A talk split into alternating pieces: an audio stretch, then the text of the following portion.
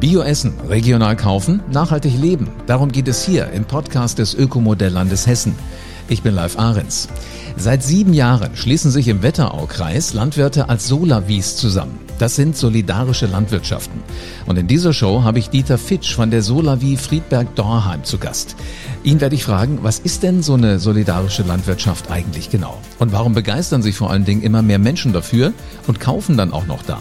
Was ist für den Biolandwirt interessant an so einer Solavie? Also, auf geht's in die Ökomodellregion Wetteraukreis. Hallo Dieter. Hallo live, guten Tag. Jetzt bin ich sehr neugierig. Was ist eine solidarische Landwirtschaft? Tja, was ist eine?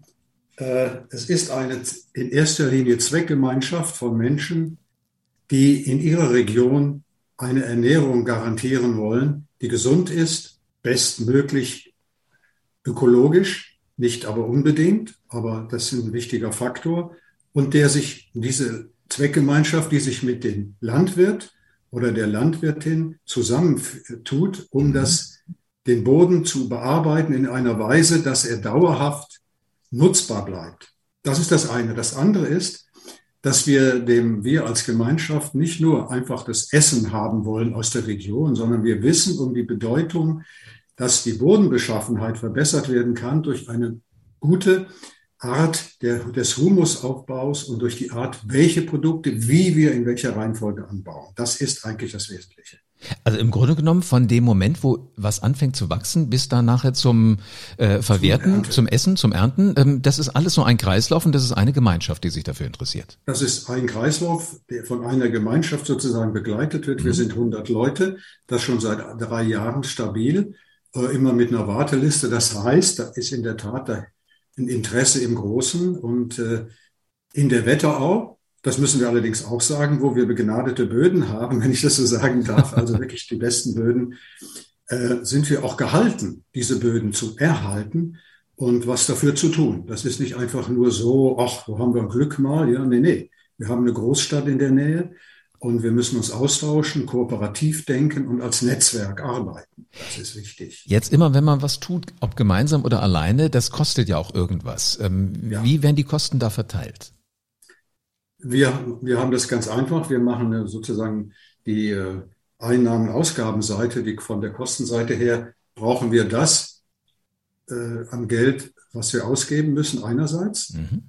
Äh, und was wir auch für ganz bestimmte Investitionen andererseits zu sparen in der Lage sind. Dazu haben wir einen monatlichen Beitrag von 70 Euro. Ja, okay. Das sind also 100 äh, Anteile. Und damit können wir erstens all das tun, was ich gerade sagte, also natürlich das Saatgut einkaufen, was wir nicht selber ziehen können, den Landwirt gut bezahlen für das Land, das wir bei ihm pachten und vor allen Dingen unsere Gärtner gut bezahlen. Mhm.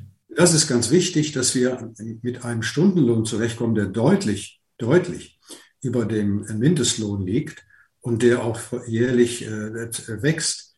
Und das macht auch einfach was her. Und das führt auch dazu, dass die jungen Menschen wieder einfach sagen, da werde ich auch wertgeschätzt. Ja? Dann will ich auch nicht in die Industrie oder nicht an den Schreibtisch. Ich will aufs Land. Ja. Das klingt sehr spannend und vor allen Dingen nach so einem gesamtheitlichen Konzept. Ähm, Frage nochmal, also 70 Euro zahle ich im Monat. Ja. Was kriege ich dafür? Also wir haben, im, man kann fast sagen, über elf Monate hinweg haben wir wöchentliche bis 14-tägige Abhol, Abholungen. Das heißt, wir stellen permanent auch was zur Verfügung. Das ist an, an den, in den vollen Monaten jetzt im äh, September, Oktober, November, wo die Erntezeit auch ist, sind das immer so acht bis zehn Produkte, ähm, also die da zusammenkommen. Äh, natürlich im Sommer ist mehr Salat, im Winter ist jetzt mehr Kohl, das ist ja auch richtig. Da das ernten wir gemeinsam, wir wissen, welche Mengen wir haben. Wir wissen dann auch, dass wir in Zukunft mehrere Kürbisse bekommen. Dann gilt es, wie machen wir die ein? Wie fermentieren wir die? Wie wollen wir die erhalten? Nicht alle in einer Woche verzehren. Mhm. Also das bedeutet auch, dass die Gemeinschaft sich rund ums Essen noch organisiert und sich da austauscht und einfach was hat davon, dass sie solidarisch äh, lebt. Ja. Finde ich sehr schön. Das, was du sagtest, wöchentlich oder 14-täglich, gibt es dann was, so acht bis zehn Produkte. Ist das das, was ihr Ernteanteilskiste nennt?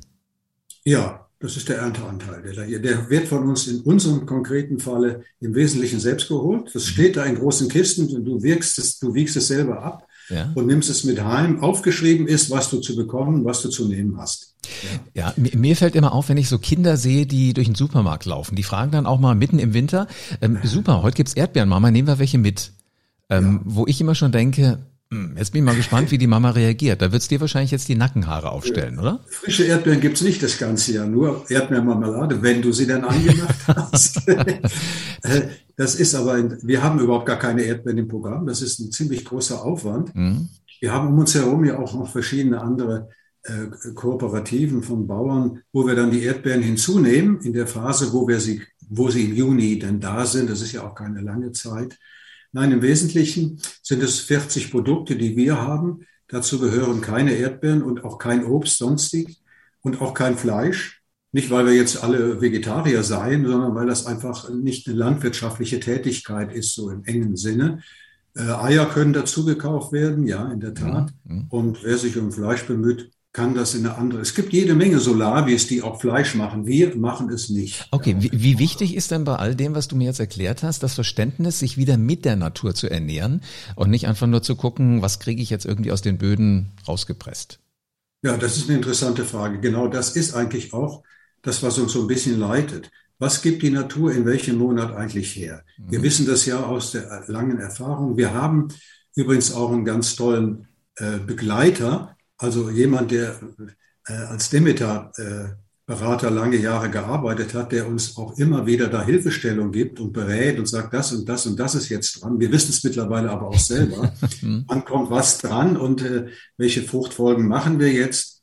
Und wann, äh, wann werden wir jetzt äh, die, diesen halben äh, äh Hektar mal brach liegen lassen für ein, zwei Jahre. Ja. Jetzt hast du gerade gesagt, ist, Salat gibt's im das Sommer. Das ist mit der Natur. Stimmt, also Salat im Sommer, Kohl im Winter.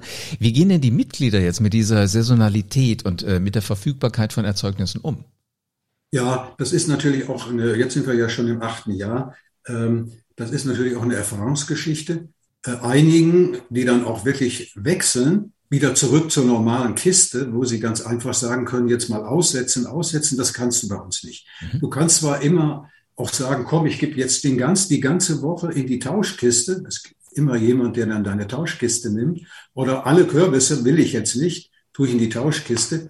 Aber du bist im Wesentlichen daran schon gehalten, wenn du es ernst nimmst, deine wöchentliche Ration zu verarbeiten, besser gesagt zu essen. Und der mhm. Körper soll es verarbeiten in der gesunden Art und Weise, ja. Das ist genau das, was wir wollen. Und es läuft auch so. Es wird, es läuft wirklich so. Wir ernten auch gemeinsam in größeren äh, Gruppen. Wir haben Patenschaften für bestimmte Produkte, die sich darum kümmern, wann wird geerntet, wie wird geerntet und was machen wir. Dann machen wir dann noch einen Suppentag anschließend, wie lange treffen wir uns noch und äh, feiern das ein bisschen, dass es so schön ist mit der Ernte. Äh, du musst das aber nicht tun. Äh, bei uns gibt es keinen Zwang für irgendetwas, außer diese 70 Euro zu bezahlen. Okay, sag mal, aber wenn, wenn du sagst, äh, da ist auch so eine Kreativität drin, ähm, kochen Menschen dann auf einmal auch Dinge, die sie vorher vielleicht gar nicht so auf der Platte hatten? Probieren es einfach mal aus. Also auf einmal ist Küche, ist Kochen, ist Ernähren wieder ein, ein richtig spannender Bereich? Es ist so, es sollte so sein und es ist auch im Wesentlichen so. Und es führt auch wiederum zu einer weiteren Austausch von Rezepten, von Gesprächen, von wie hast du das denn gemacht und ach so, ja, das könnte ich doch auch mal versuchen. Mhm. Also die Vielfalt erhöht sich durch die Vielfalt der Ansichten und Kenntnisse, ja. Und wird dann zu der, für die gesamte Gemeinschaft eigentlich äh, Lebensqualität erhöhen, wenn ich das so ein bisschen äh, mal tragen darf. Äh, darfst Aber du alles? Ich finde es so. Ich finde es so. Ja, genau. Und ähm, es tut der Natur gut, es tut uns gut. Die Kinder sind dabei und es sind ja viele Familien, die Kinder haben, die dann auch mitkommen.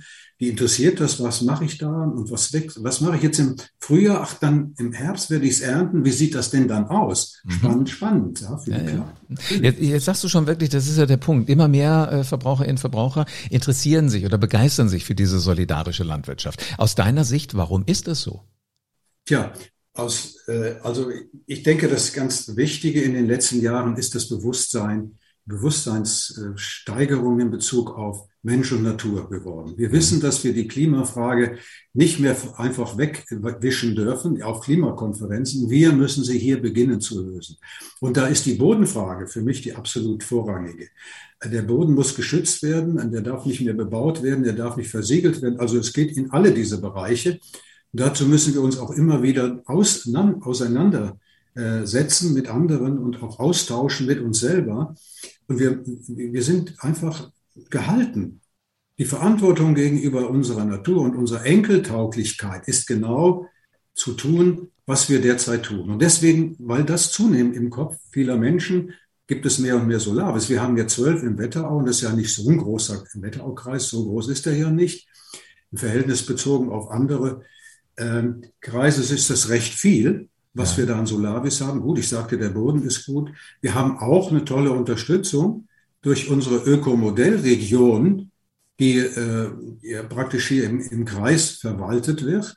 Also wir haben eine politische Unterstützung und eine in der Verwaltung. Und das macht es eigentlich angenehm für uns als Solavi, weil wir uns darüber vernetzen können. Die können mal formale Dinge erledigen für uns. Das geschieht auch sehr gut. Und Sie können auch schon mal unterstützen. Was denkt ihr denn aus eurer Sicht ähm, über das Thema, dass die Wertschöpfung ja in der Region bleibt? Das ist äh, sozusagen ein, eine absolute Notwendigkeit, äh, wenn man das, was man selber äh, pflanzt, erntet und isst. Dann mhm. haben wir den Wirtschaftskreislauf, wie wir ihn brauchen. Alles bleibt in der Region, kommt auch aus der Region. Wir haben ja hier ein großes Saatgut in der Nähe, wo wir das bundesweit vertickt äh, seine Sachen, aber für uns natürlich ist das regional äh, und da können wir sehr eigentlich alles bekommen. Und also es ist wirklich, der Kreislauf ist wirklich geschlossen. Und das ist auch für viele andere Solavis oder für Menschen, die eine Solavi wollen, der wichtige Punkt in der Region Kreislaufwirtschaft betreiben und kapieren, was Sache ist. Ja. Mhm. Jetzt, jetzt interessiert ist, mich aber natürlich auch, wenn ich mit dabei sein will. Ähm, und ich möchte aber eigentlich eher gerne kochen und ich möchte die, die Lebensmittel, die Produkte, die ihr so habt, äh, gerne haben. Äh, muss ich auch auf dem Acker mitarbeiten als Mitglied? Nee. Das ist von Anfang an bei uns ganz klar gewesen. Da gibt es keinen Zwang, da gibt es auch, auch keinen, äh, möchte man sagen, so einen untergründigen Zwang, sondern es wird alles durch eigen, äh, durch selbstständige Entscheidungen gemacht. Das Schöne ist natürlich, wenn da eine Anzahl Leute sind, die das gut machen und das sich rumspricht, dann wollen auch andere kommen und die Kinder sagen oft ihren Müttern und Papas, ich will aber am Sonntag aufs Feld. Ja, weil mhm. das ist eigentlich schöner und die Eltern haben ja auch was davon, die müssen sich eh immer kümmern, wo laufen denn die Kinder jetzt am Sonntag rum? nee, das ist schon, nee, das ist schon äh, toll mit der, mit der Kreislaufwirtschaft und es bleibt in der Region und das heißt aber nicht, dass wir jetzt nicht vielleicht äh, auch irgendwie eine Ananas wollen mal oder Bananen. Das ist jedem natürlich selbst überlassen. Und ich finde, wenn die Kreislaufwirtschaft auch in Regionen der Welt so geschieht, dass wir verstehen können, dass es gut ist für die dortige Region, dann können wir auch mal, wie wir es zum Beispiel machen, Orangen kaufen aus Sizilien. Ja? Mhm. Dann kann man die dazu kaufen und hat die Orangen auch. Und die kommen dann auch mit in die Kisten rein oder kauft die jeder einzeln? Die kommen dann, ja, ja, die holst du dir dann auch ab. Du hast ein Kilo bestellt oder fünf, dann holst du dir die an dem Freitag, wo die dann zur Verfügung stehen, einfach ab und legst sie dazu. Hm. Dafür hast du extra bezahlt und fertig. Sehr gut. Lass uns mal die Seite wechseln, äh, bitte, Dieter. Ja. Ähm, jetzt haben wir ja so, so die, diejenigen, die davon wirklich was haben, also die Familien, die, die hungrigen Mäuler, sage ich mal so. Was macht das denn für, für Biolandwirte interessant, eine Solavi auf den Betrieb einzuführen? Also Erstens ist es gut, wenn ein Landwirt die feste, klare Absicherung hat durch so eine Solavi. Der weiß jeden Monat, was er bekommt. Mhm. Es ist unterschiedlich, was er anbietet. Bei uns ist es im Wesentlichen nur das Pacht und bestimmte Anzahl von Stunden der Maschinen. Ja, Maschinen, Traktorzeit und so. Andere sind ja selber auch die, äh, die, die gärtnerischen Betriebe. Ja, das sind die Landwirte. Die, die haben dann äh, die gesamte Einnahme, aber fest im Vorhinein. Mhm. Und ganz unabhängig von Ernteausfällen, wenn da was geschieht auf dem Feld, dann hat das nicht der Bauer zu tragen, sondern das tragen wir als Solavi und müssen deswegen, sind auch deswegen gehalten, alles gut zu tun, damit uns unsere Ernte nicht äh, kaputt geht. Und äh, so ist es nicht nur beim Bauern angesiedelt. Und der Bauer kann sich sozusagen um andere Dinge noch kümmern, vielleicht eine weitere Solavi aufziehen oder ein neues Pachtland erwerben, wo junge Solavi-Freunde oder einfach nur Gärtner sich dann wieder versuchen können. Das ist wirklich eine gute Sache. So.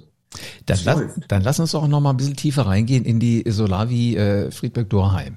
Äh, ja. wie, wie ist die entstanden? Was war deine Rolle eigentlich dabei?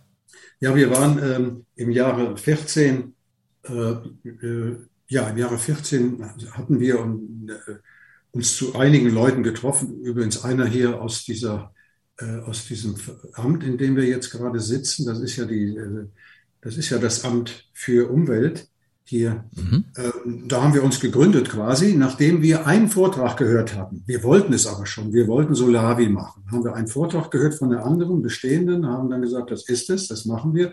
Haben uns gegründet mit 13 Leuten und 50 äh, und warte mal und und 30 Euro. Wir versuchen einfach mal ein bisschen. Der Landwirt war glücklicherweise am Tag der Gründung direkt dabei. Das wussten wir aber.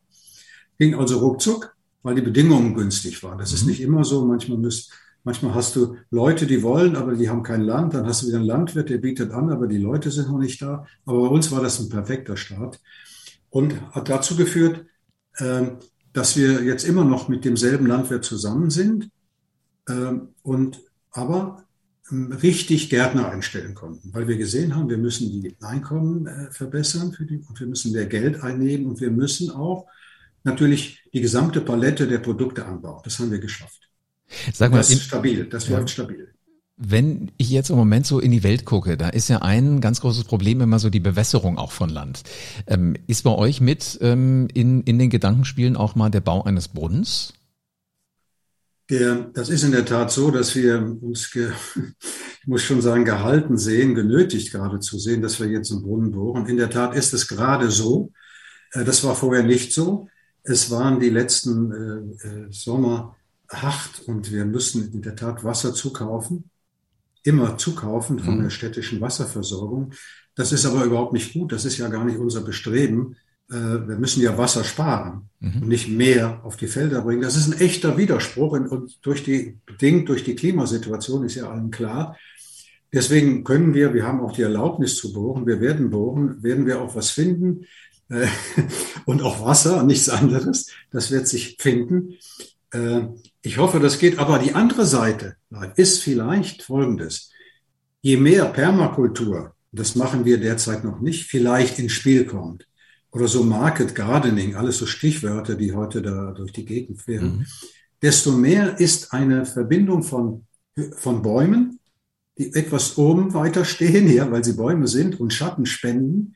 Und darunter kommt dann die nächste Ebene und dann auf der Erde die dritte Ebene. Desto mehr, und wenn du das vermulchst noch gut und die Pflanzen richtig sich selber äh, überlässt zum Teil und nicht dauernd hackst und machst, dann kriegst du eine Struktur hinein, die weniger Wasser braucht. Das müssen wir jetzt alles noch besser lernen und das müssen, denke ich, auch alle Solaris lernen. Wir können mit weniger Wasser, wenn wir das erfahren und erprobt haben. Grundsätzlich ist die Erprobung da.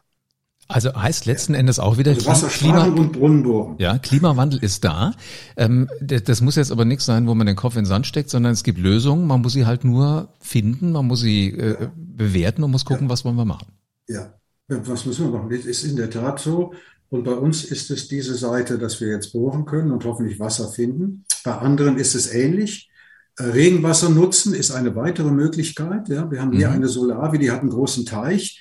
Die lässt von, von einem größeren Gebäude das Wasser in diesen Teich fließen. Das ist Regenwasser, das du dann so lange nutzt, wie es da ist. Ja. ja. Äh, ist natürlich auch gut. Das ist sogar sehr gut. Der Brunnen ist die nächste und das dritte ist dann das Wasser von der Stadt. Und das ist dann bei uns aus dem Vogelsberg äh, gewonnenes Wasser. Mir läuft das Wasser im Mund zusammen, wenn ich dich so reden äh, Ja, genau. Das, das, du kriegst ein Wassereis demnächst. Sehr schön. Mal, wo, wo komme ich ähm, ran, wenn ich jetzt äh, Feuer gefangen habe, wenn ich Lust drauf habe? Ähm, wo finde ich Informationen zu euch, über euch? Ja, wir sind in den ersten Jahren haben wir das verstärkt gemacht. Das machen wir jetzt gar nicht mehr so, weil man uns sozusagen kennt. Man findet uns ganz leicht im Netz äh, Solar wie Friedberg und schon äh, bist du, kommst auf unsere Seite. Früher haben wir, damit wir noch, äh, uns ein bisschen bekannter machten, haben wir noch äh, so Flyer gebastelt und haben die verteilt unter die Leute und geworben. Es war aber fast immer ein Selbstläufer. Ja? Wir haben eine Warteliste mit 20 Leuten. Ähm, bei unseren 100, so dass wir auch, wenn Leute gehen, und es gehen immer wieder welche, zum Teil verziehen sie, zum Teil gehen sie zurück zur Kiste, möchte ich mal sagen, weil es einfacher zu sein scheint, ja, musste ich eben nicht jede Woche äh, wirklich kümmern, sondern das macht jemand anderes für dich. So äh, läuft es also gut. Sehr schön. Dann packen wir diese Links alle auch mit hier in die Show Notes rein. Und wer neugierig ist, wer Kontakt aufnehmen will, der meldet sich. Ja. Dieter, vielen herzlichen Dank für eine Einführung in, finde ich, ein sehr, sehr spannendes und wichtiges Thema. Was das denn schon für uns? Das war's jetzt schon, ja. ich ja, drücke schade. die Daumen, dass da ganz, ganz viele demnächst sagen, Solavi, das ist gar nicht so unspannend. Da will ich mehr drüber wissen. Also nochmal, das, was der Dieter Fitsch uns da jetzt gerade alles erklärt hat. Also wichtig ist, Erde und Boden muss erhalten werden.